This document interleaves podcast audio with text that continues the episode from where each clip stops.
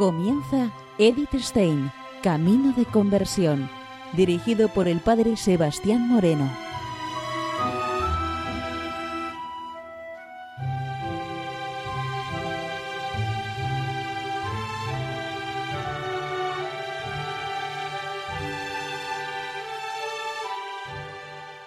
Muy buenos días, nos de Dios. Seguimos conociendo a Edith Stein, Camino de Conversión.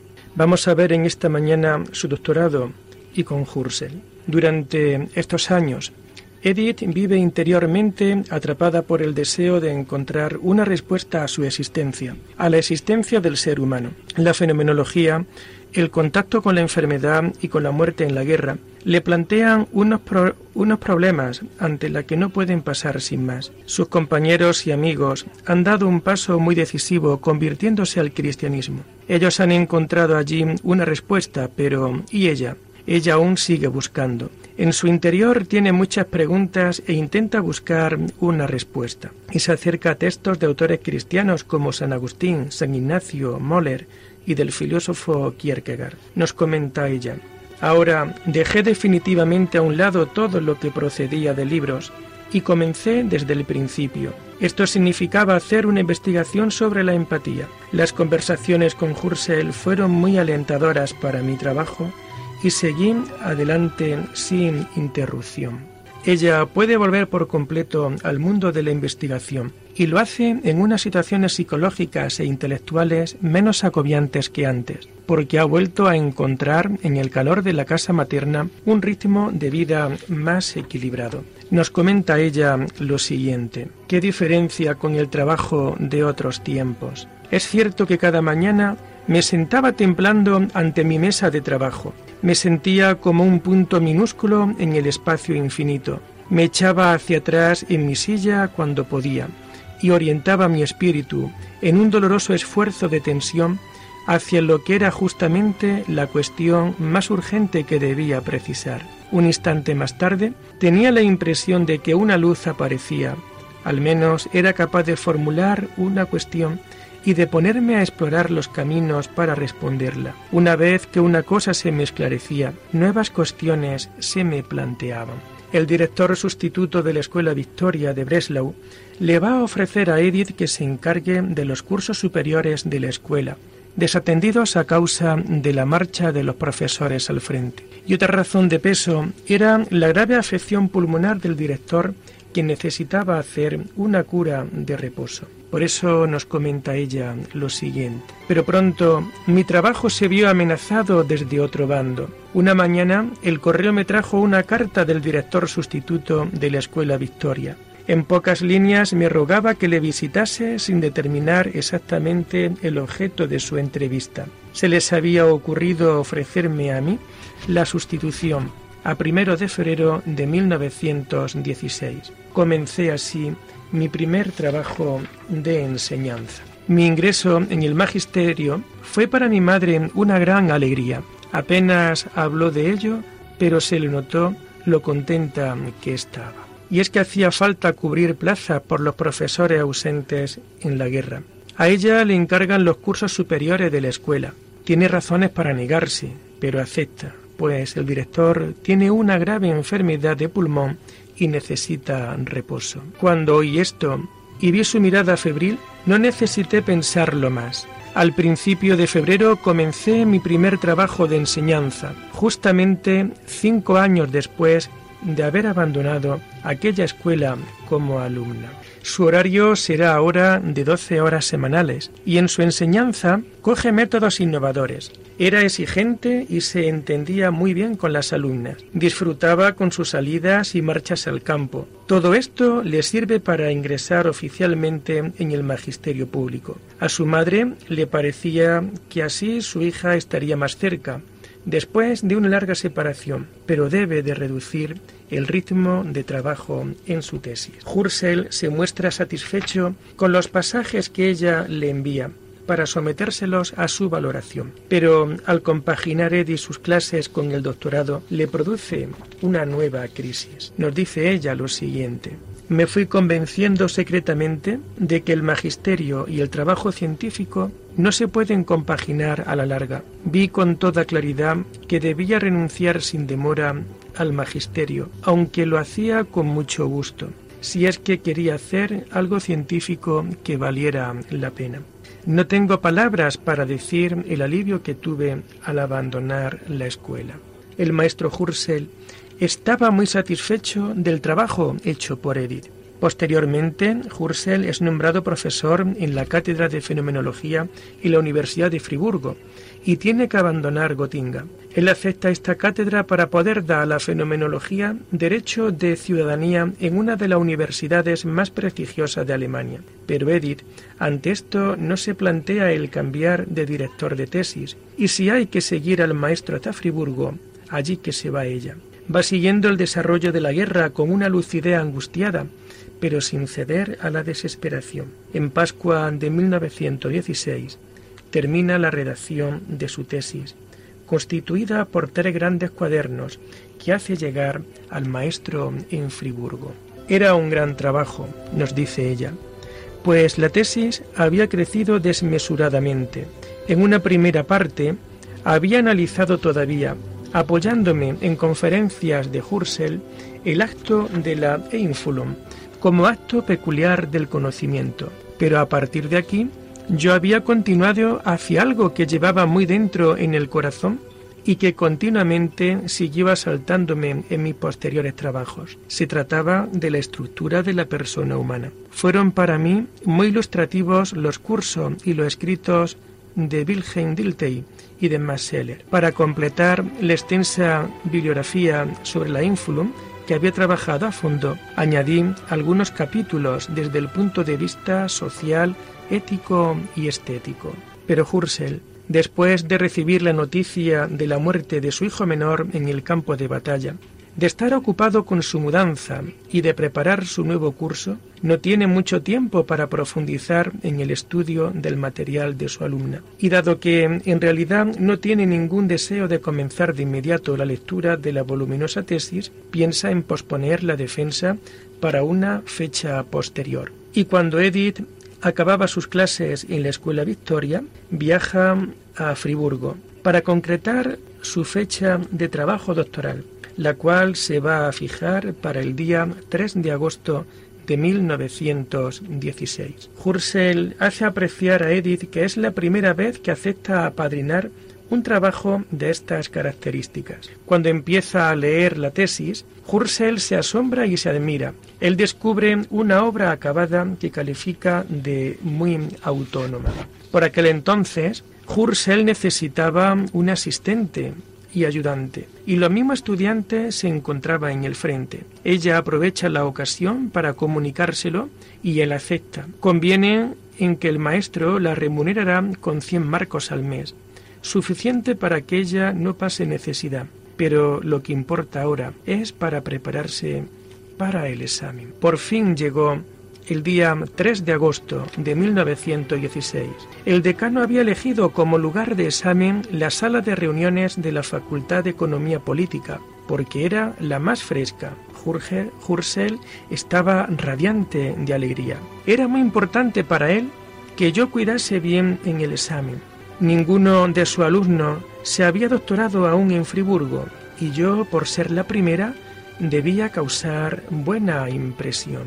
Él examinó a fondo el trabajo de Edith y le gustó mucho. Es profundo y original, no es de aprendiz, es muy personal y es el mismo decano el que le propone la nota de summa cum laude. Es la única mujer que obtiene el doctorado aquel año en Alemania. Por la mañana, telegrafía a casa para anunciar el resultado. Ella no tardará en comprobar la amplitud de la tarea de Hursel y durante mucho tiempo va a transcribir sus manuscritos y va a introducir a los nuevos estudiantes en el método fenomenológico. Edith se ofrece para este trabajo, aunque sabía de su insignificancia, pero esto también respondía a su vocación científica y docente. En el fondo, es lo que ella estaba buscando, regentar una cátedra de universidad. A Hursel le gustaba trabajar con ella mientras que ella lo admiraba mucho pero su trabajo, más que de asistente, es de secretaria y de archivista, y esto le era a ella muy ingrato debido a las reticencias y cambios de humor del maestro. Durante dos años estuvo transcribiendo los manuscritos de Hursel e introduce a los nuevos estudiantes en el método. Ella se esfuerza por llevar a Hursel a una verdadera colaboración de fondo, pero es en vano. Pero con el tiempo ve cómo Hursel no la toma en serio. Ella quiere hacer un trabajo propio. También observa cómo su pensamiento se desplaza hacia el idealismo con el que ella no coincide. Y por otro lado, quiere conseguir una cátedra en Gotinga o Kiel para dedicarse a la investigación. Trabajar con el querido maestro es complicadísimo. Lo grave del caso es que de ninguna manera quiere trabajar en común. Y lo más penoso de todo es que Hursel elude todo aquello que sea un diálogo real y ve cómo su pensamiento diverge hasta el punto de que no es posible ningún progreso en una trayectoria común. Pero ella va a seguir teniéndole el mismo respeto y el mismo afecto. Por lo que se refiere a mi trabajo como asistente, nos dice Edith, le diré que he pedido a Hursel quedar libre para la próxima temporada. El ordenar manuscritos, a lo que desde hace tiempo se limita mi tarea, poco a poco ha llegado a resultarme algo casi insoportable, y además no juzgo conveniente que, debido a ello, tuviera que renunciar a la actividad propia. Pero ella no conseguirá esta cátedra por ser mujer y una vez que las clases terminan en el verano, se vuelve a casa para pasar las vacaciones con los suyos, y esto hizo que se dedicara activamente a la política, dando conferencias como miembro del Partido Democrático Alemán. Hasta aquel momento, todas las plazas de cátedra eran ocupadas por hombres que eran contrarios a la presencia de una mujer. Pese a todo esto, cada vez se va a ver más atrapada por Cristo, al que ya lo siente como persona cercana y viva. Y a pesar de que no es cristiana todavía, ella nos dice, he abierto la puerta a la filosofía de la religión. Y ahora vemos a Edith que visita turísticamente la ciudad de Frankfurt. Su catedral fue testigo de una escena banal, pero que impresionó a la que entonces era una judía agnóstica. Nos dice ella, entramos unos minutos en la catedral y mientras estábamos allí, en respetuoso silencio, entró una señora con su cesto del mercado y se arrodilló profundamente en un banco para hacer una breve oración. Esto fue para mí algo totalmente nuevo. En las sinagogas y en las iglesias protestantes a las que había ido se iba solamente para los oficios religiosos. Pero aquí llegaba alguien en medio de los trabajos cotidianos y entra en una iglesia vacía como para un diálogo confidencial. Esto no lo he podido olvidar.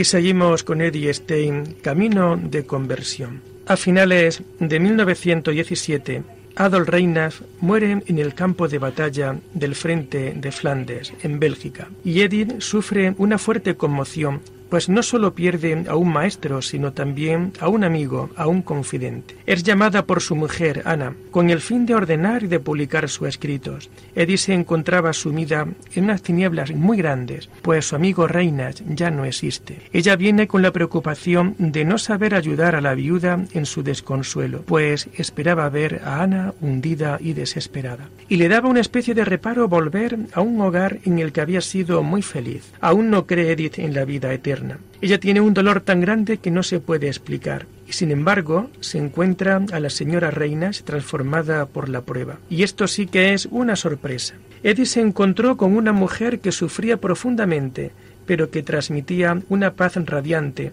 alimentada por la esperanza.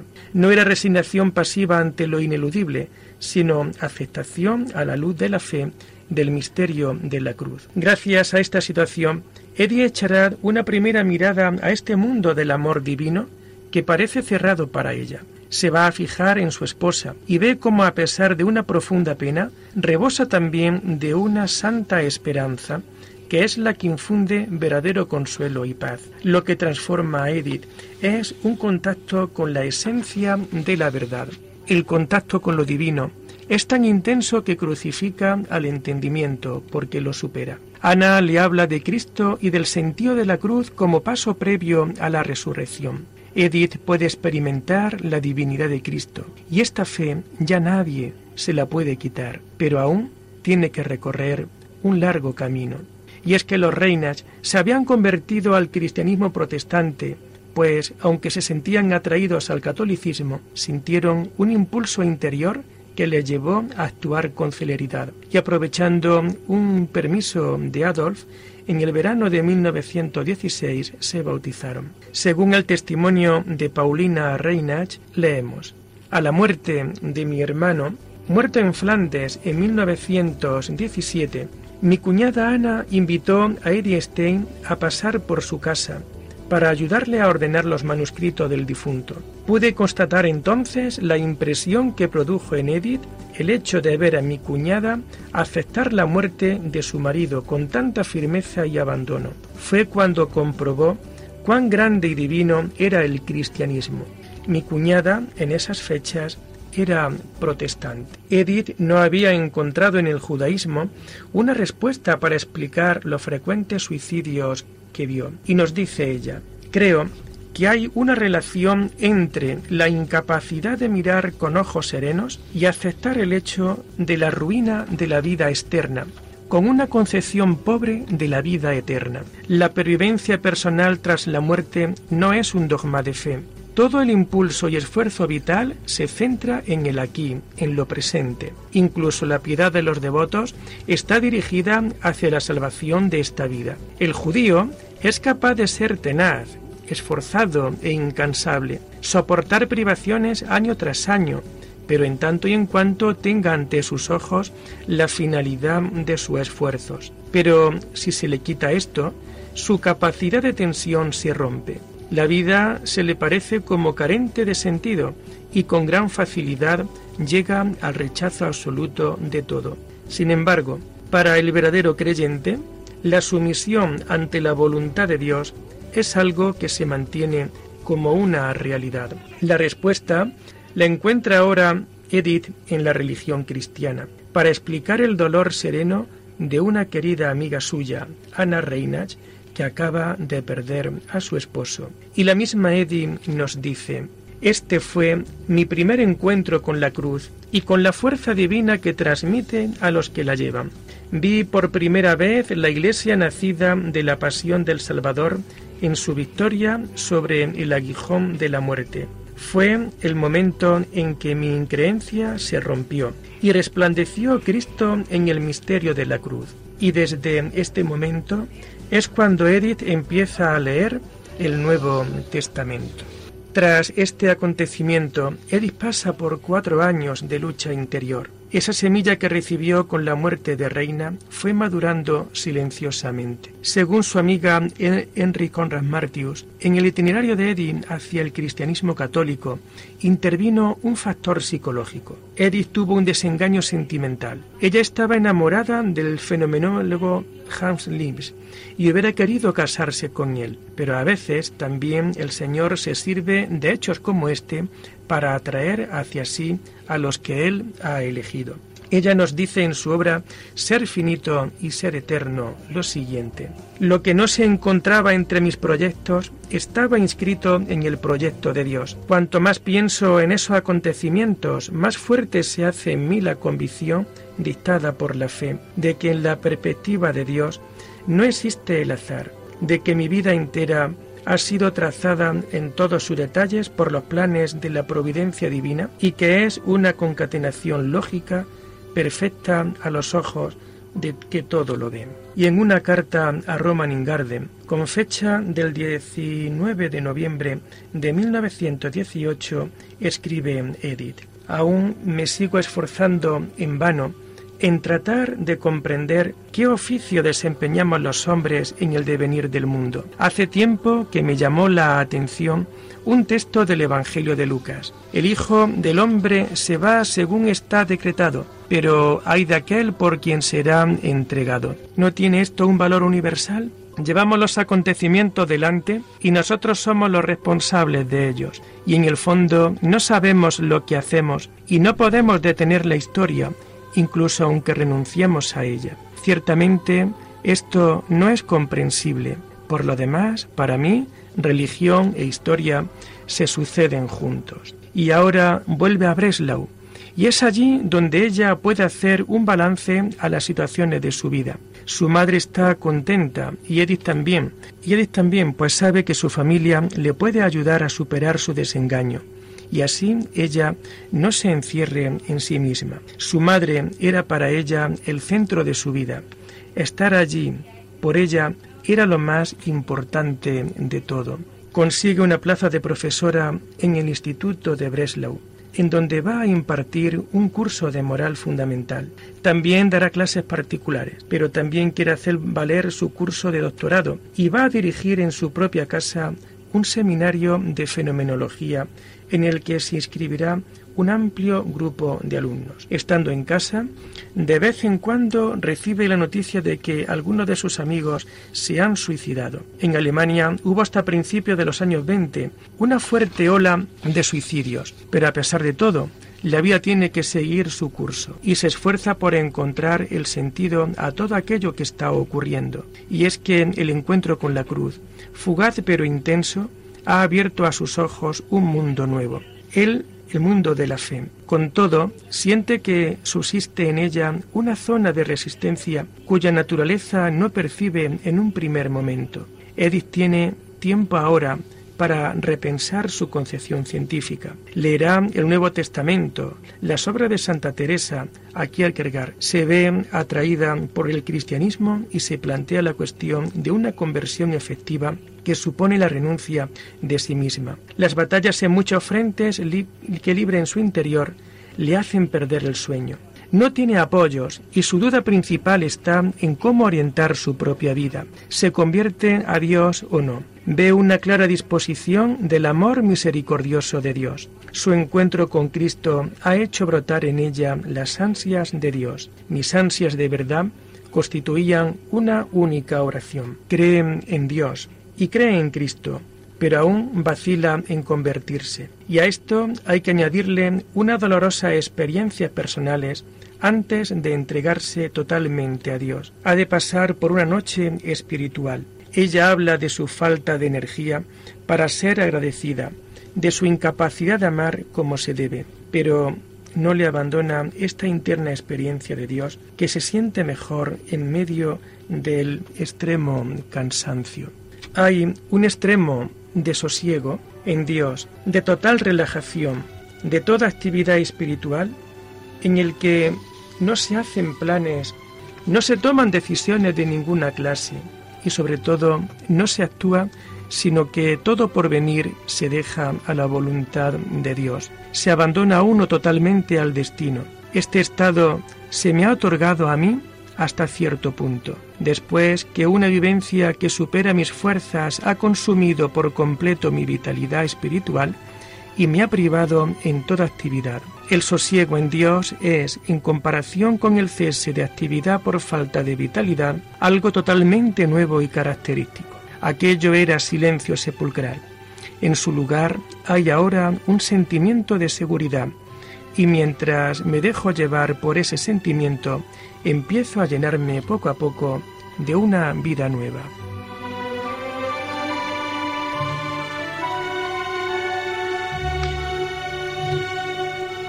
Y lo dejamos aquí por hoy, hermanos, invitándoles a seguir profundizando en la vida y en el mensaje de Eddie Stein.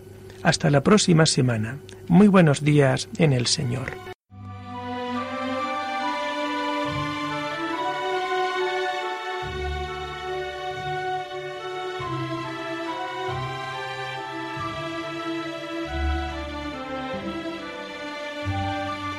Han escuchado Edith Stein Camino de Conversión, con el Padre Sebastián Moreno.